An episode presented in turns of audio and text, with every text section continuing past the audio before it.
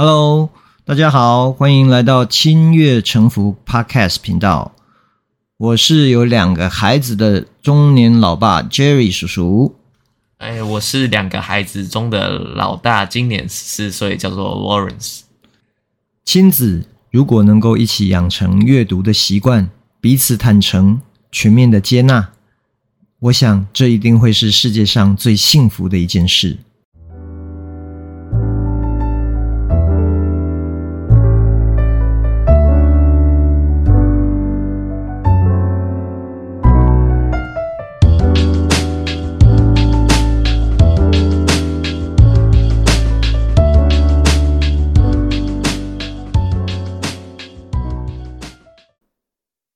Hello，哇，好久不见。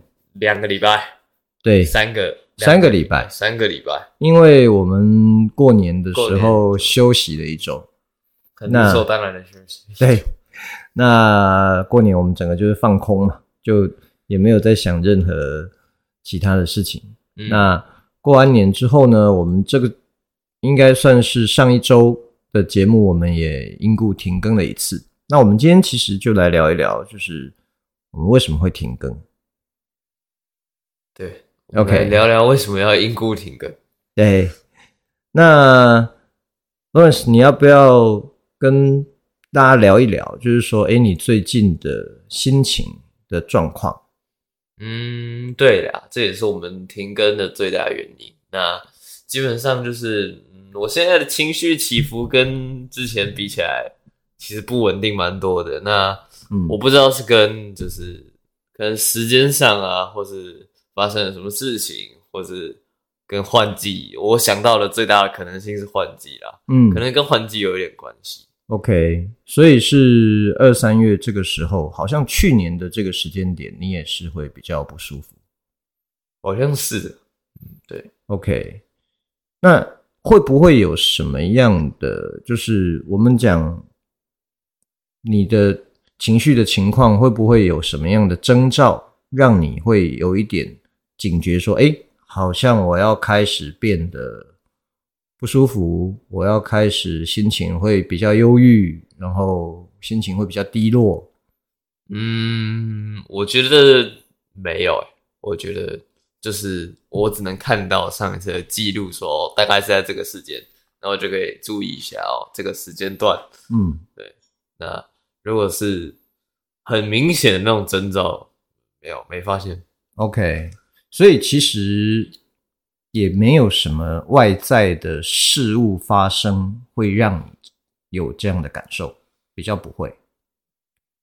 我觉得不是啊，然后但是就专业人士说，有可能是外在发生什么事情，然后你可能没有很在意，但是你心理上其实就是一连串的小事件的累积，也有可能说累积到某一个临界点爆发。对。这样对，因为其实我们要来聊情绪的情况，我们今天是因为我们觉得要很诚实的面对我们自己的情况。那坦白说，现在也有很多的青少年，那不管是其实青少年也好，或者成人也好，其实现在有情绪问题的人，或甚至有忧郁情况，甚至有忧郁症的人，其实是非常多的。对，因为这个大概就从我们去。坦白讲，以前我们一开始去参加咨商的时候，你会可以在旁边有空房间嘛？现在 旁边都没有空房间可以坐，你就可以知道他们的生意有多好。对，以前还可以旁边有一个房间是可以等的。对啊，但我觉得就是这件事情，比如说我们去看这样的诊，然后去做这样的心理咨商，他们的生意好。我当然不，我当然不觉得这是一件好事。也许可能就对老板来说是件好事吧。我不知道。对，但就是，嗯，对医师来说，他们当然也会很希望可以照顾到每一个病人或每一个去看诊的人他的情绪。对，那包含智商师也是。所以其实我们曾经有跟智商师也有讨论过，就是说我们要不要做一个。家庭的智商，等于说是老爸跟 Lawrence 还有智商师，我们三个人一起。但为什么到现在我们都还是比较做一对一的智商？其实今天，其实观众好像不知道我在做一对一的。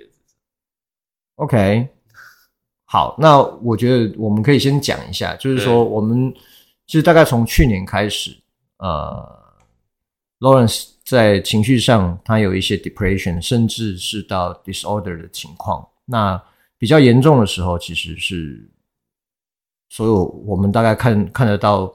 比较重度的症状，大概都可以看得到，就是不想出门啊，如果或者是可能连房间都不想踏出来，然后完全没有行动力，就是完全什么都不想做。嗯，对。那我觉得这件事情我没有什么好隐瞒的，是因为我觉得人就是会生病，只是你生的病是身体身上的疾病，还是心理上面的疾病而已。对。对，所以对我来说，我觉得它就是一个疾病。那我们能够做的就是寻求专业的帮助。那今天咨商师其实他有提到一点，就是说，诶，为什么我们没有进行三个人的咨商？是因为他想要把全部的注意力只放在一个人的身上。嗯，那我觉得在这一点的，在这一点上，其实我还蛮赞同。咨商师的观点，因为你想，如果同样一个小时嘛，你说要咨商师把你当做不存在，或者把我当做不存在，然后在同样的一个小时里面去达到相同的效果，我觉得本来就很难。对对，所以我我我比较能够赞同他说的，就是说，哎，那这一段时间其实我们希望就是让 Lawrence 就比较全新的，我可以只不用再顾虑到老爸这边。就是先跟 Lawrence 聊他的心理的感受，或者是面对一些事情的的应对的方式。嗯，那你自己做了一年的咨商下来，你自己感受上，你觉得咨商对于你的意义，或者是说，嗯，好像讲意义有点奇怪，就是你觉得你对于咨商这件事的感受是什么？没什么感受啊，没什么感受，对啊，所以你会觉得对你来说，比如说，当然很严重的时候，可能这些都不是立即可以见效的方式。当然，当然，对。但你有从咨商这个过程当中，你有开始试着去探索你自己内心的情绪吗？嗯，我不清楚了。OK。所以你会在那个过程里面，我们可以，因为我们其实共同看过一本书哦。为什么要敲我的桌子？对不起，这个是不小心敲到的。嗯，我们其实共同看过一本书，叫做《蛤蟆先生去看心理师》。哦，非常知名的书哈。对，我觉得这个是，诶，它好像是一九八几年出的书。嗯，然后我觉得。他写的东西其实还到现在，其实我我自己看完我还觉得很受用。对对，而且因为他是用那个有一个英国童话叫做《柳林风声》。哎，对对对对，它是用童话改编的。对，它是用童话里面的角色，就是蛤蟆先生，嗯、有然后有那个老獾。对，老獾。对，然后。鼹鼠，所以就是它有这些不同的角色，然后去写成一个故事，然后去写蛤蟆先生去接受心理师，就是苍鹭先生的咨商的过程。对对，那我觉得他有一句话，我的印象很深刻，因为那本书其实我看完已经蛮久了，我大概应该是一年前看的，但有一句话我一直印象很深刻，就是因为苍鹭先生第一次到村子里面，那是。村庄里面第一次有所谓的心理咨商师进驻，嗯，对。那所有的人都会觉得说，哎，心理咨商这四个字，感觉像是某一种神秘的宗教仪式，或者是某一种嗯，你不可言语的事情。对，它它里面它里面是这样写，对，它是这样形容，对吧？所以，所以我我觉得说，哇，这个。很有趣啊！那坦白说，我们在参加咨商之前，其实我自己心里面也有一点点这样的感觉，当然没有没有到那么夸张，但 对，所以我觉得也可以刚好趁着这个机会，嗯，你是不是也可以跟大家聊一聊，就是其实咨商的过程大概是什么样子？没有，就很其实很像一般在聊天这样。Okay. 但呃，就是反正你就是当做聊天，然后他问你什么，你就也不用顾虑到他，你就想讲什么就讲，大概就这样。嗯，嗯对，等于说咨商师其实他应该会依照他们的专业训练，然后去做问题的引导。对，或者是说，就是可能有一些个案，他比较可以自己诉说，然后就给他一个。诉说的空间，啊，像我这种比较不爱讲话，他觉得是问我问题啊。哦，OK，对对，这个在那本书里面其实也有提到过，就是一开始是蛤蟆先生的朋友认为他应该要去咨商，对，那苍鹭先生的回应是说，嗯，如果是他自己本人不觉得困扰，是你们觉得困扰，那来咨商的应该是你们。对，他一开始是这个想法。对，所以我，我我觉得这个观点很有趣，因为好像就是说，我们去参加心理咨商，我们希望帮助，比如说，好，老爸带 Lawrence 去做咨商，我当然是希望，就是说，你可以有方式去面对自己情绪比较低落的时候，我是不是有一些应对方式，可以让我自己不要感受这么不舒服？嗯，那可是我觉得他讲的这个观点，就是如果。假设最极端的情况是，诶，我没有觉得我的情绪低落对我造成困扰，但是我老爸觉得这件事情对他造成困扰，那应该是我老爸去接受自杀。不知道啊，我是从来都没有这个想法啊。然后我从书中看到是觉得，嗯，蛮神奇的。对，所以我觉得，呃，他这边提出的观点，其实背后的。想要讲的应该是说，情绪跟感受是每一个人主观的。对，那客观发生的事情，其实同一件事发生在不同人的身上，你没有办法去讲说，哎，我的感觉是只有这样，为什么你你的感觉会这么严重？对，因为这个其实就有点像有时候我在看弟弟卢卡斯在打游戏，我就会想说，哈。为什么打游戏需要这么的气愤？对啊，打游戏不是为了放松吗？为什么打游戏会让自己的情绪起伏这么大？嗯，对。但当然，我也慢慢学习到，就刚好我们最近在另外看了一一本书，叫《底层逻辑》。对，那他就说，其实世界上所有的事情分成四种，四个大类。对。第一个是事实，第二个是什么呢？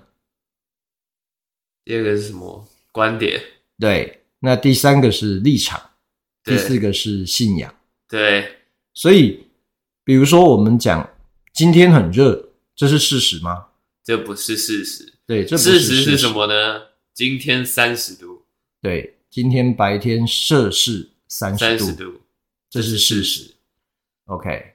那你觉得热跟你觉得不热都有可能，因为每个人的感受就是不一样。对，那如果是立场，有没有可能再去转变你的感受呢？有可能，因为立场，因为立场是比这两个高的，有可能因为立场去改变你的观点。嗯、就比如说，我不想开冷气，嗯，所以就算我很热，但我说我不会热，嗯。所以我的观点就是我不会热。我为什么想到我以前在上班的时候的某一个老板？对对，因为真的就会有老板，或者是以前我们有听过听过嘛，就是公务机关，或者是老爸以前在学校教书的时候，他们就说就是要二十八度以上才可以开冷气。对，然后我就想说，那七度左右还是二十八、二十七点九，我不会热。对，那就是热死哦，没有啊，不会热啊，明明就。满头大汗的告诉你说：“我一点都不热。”这是立场，对，这就是立场。那如果立场再往上，就变成是信仰。那坦白讲，只要进入了信仰，信仰就基本上没有办法改变它。对，我们就不用再争论了，因为每一个人的信仰就是他自己的逻辑是完整的。对，所以你没有办法去攻破它。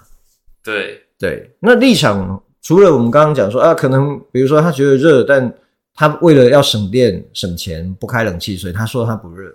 对，这是一个很简单的例子。对，这是一个很简单的例子之外，其实最多的还有辩论比赛。对，对吧？因为辩论比赛有时候正方反方是用抽签的嘛，那你抽到什么，你就是你的立场就是什么。对，你的立场就是什么。可是如果辩到一半，你自己都已经相信你的立场，突然评审说好，现在正反方互换，哇，那你就要把自己刚刚所有讲的逻辑打破。对啊，对，那我觉得这个其实也是一种蛮有趣的。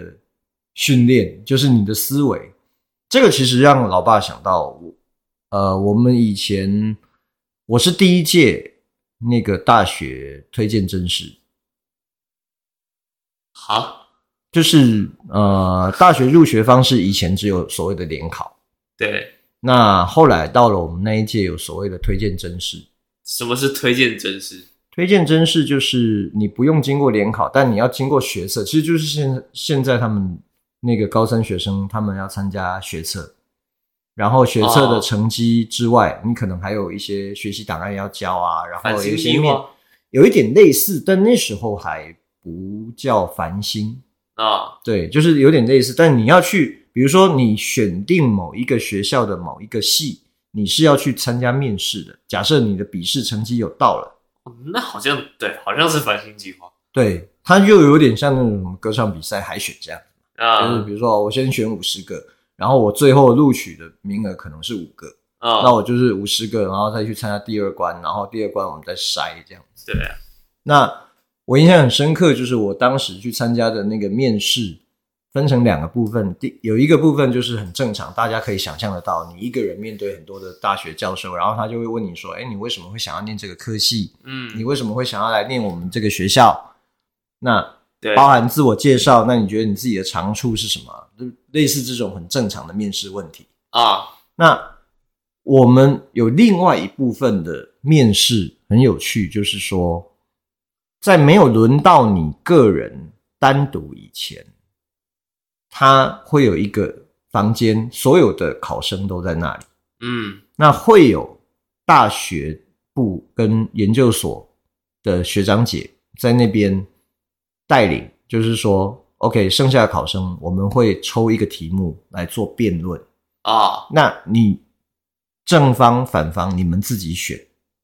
理科也是这样吗？对，它就是表达你的逻辑啊。对，那所以其实这个其实真的也没有什么对错，这个就是你必须把你的逻辑表达清楚，这样子。嗯、对，为什么我们会讲到辩论这件事？我不知道啊。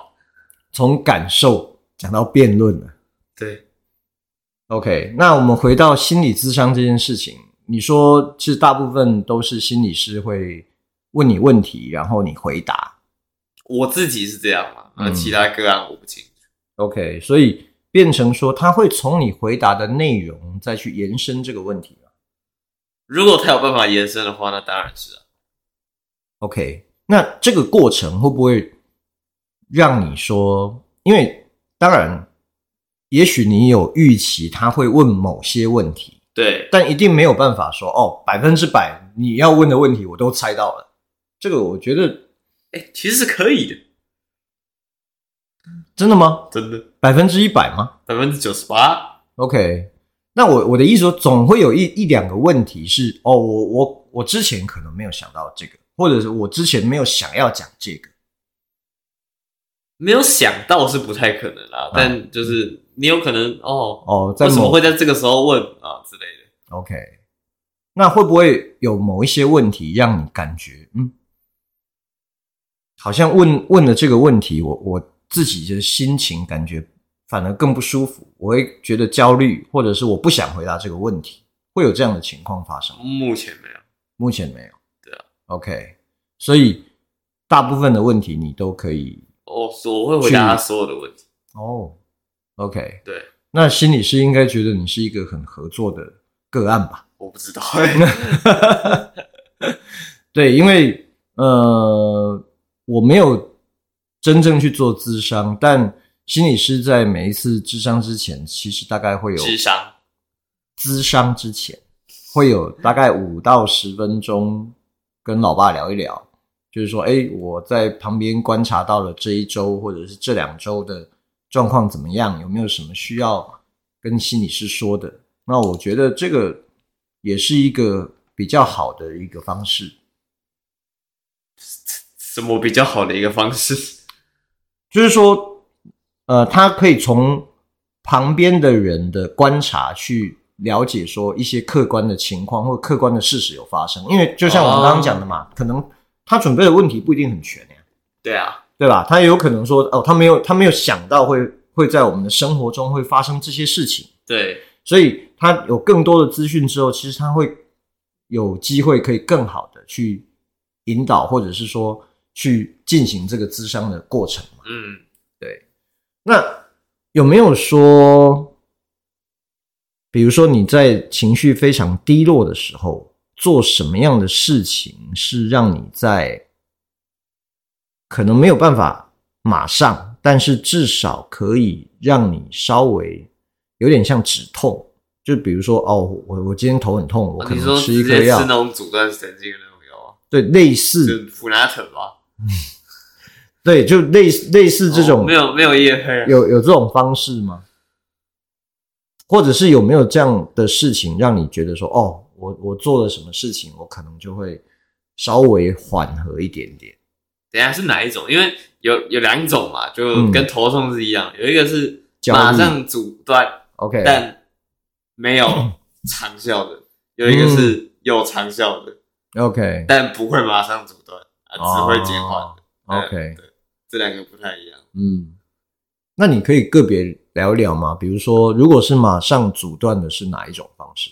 马上阻断的，就是乱花钱去买一个东西。OK，消费，消费，嗯，就是快、很准。哦，oh, 对，OK。可是这个其实应该也不是一个，它不是一个好的方式啊，但是它是好跟正确的方式。它是情绪到非常低落的时候，它目前是唯一有效的这类的。OK，那如果说你刚刚讲的比较缓和，但是是比可能比较长期才会有效的，我目前没找到。OK，对，那如果是情绪低落但没这么低落的时候，那可能就会是就是你马上阻断的。然后后面可能还带有一点效果的，嗯、可能就会是唱歌哦。OK，所以音乐这件事情，就是你你自己唱歌这件事情，对你来讲是有一点疗愈的作用。就是在没有还没有这么低落的。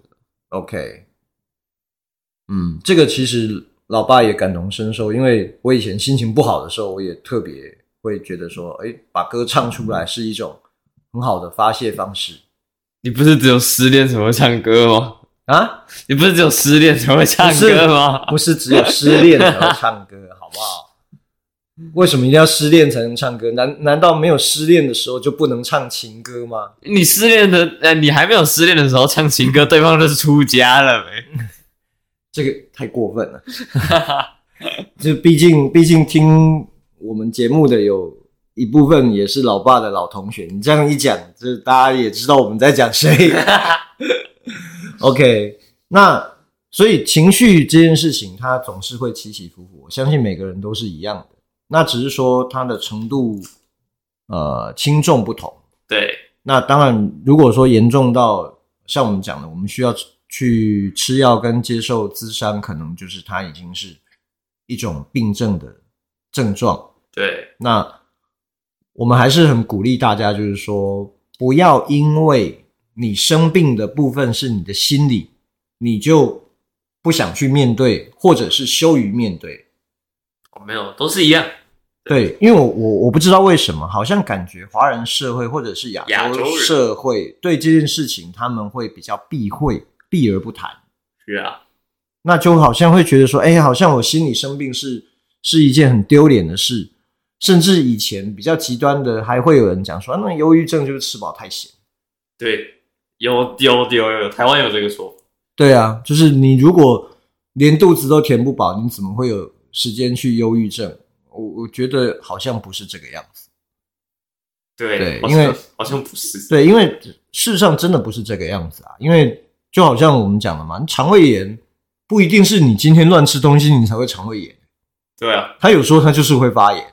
对对，也不是你今天休息够了你就头不会痛，有的时候你你睡太多还会头痛。对，对啊，所以我觉得身体跟心理的症状，我觉得都应该被一视同仁的对待，而且有的时候身体跟心理它会互为因果。你有时候你也不知道是因为身体不舒服，所以造成了心理状况，或者是因为心理状况造成了你生理上有一些反应。对。对啊，所以我觉得我们能够做的最好的方式，就是在第一时间去找到专业的帮助。那我们当然希望大家都可以健健康康，对，然后每天可以过得很 peace。嗯，可能老爸的年纪有一点到了吧？以前我总会觉得说啊，祝大家天天开心。后来我发现要。做到这个很难，而且天天开心其实也蛮累的。对，我觉得开心还蛮累的。对，我觉得，我觉得其实应该要做的是尽量可以 peace 一点，就是心情可以平静一点。嗯，好，那所以我们今天因为时间的关系，我们就先聊到这边。其实情绪还有很多东西可以聊。当然啊，对啊，我觉得我们下次还可以再来聊聊，比如说可能针对某一种。情绪反应，比如说焦虑的时候，我们大概可以去做什么？嗯，或者我们怎么去应对，让它稍微缓和一点，让它可以降低。我觉得我们可以聊聊我们自己的碰到的经验跟我们的感受。对，OK，那我们今天就先聊到这边喽。好，拜拜，拜拜。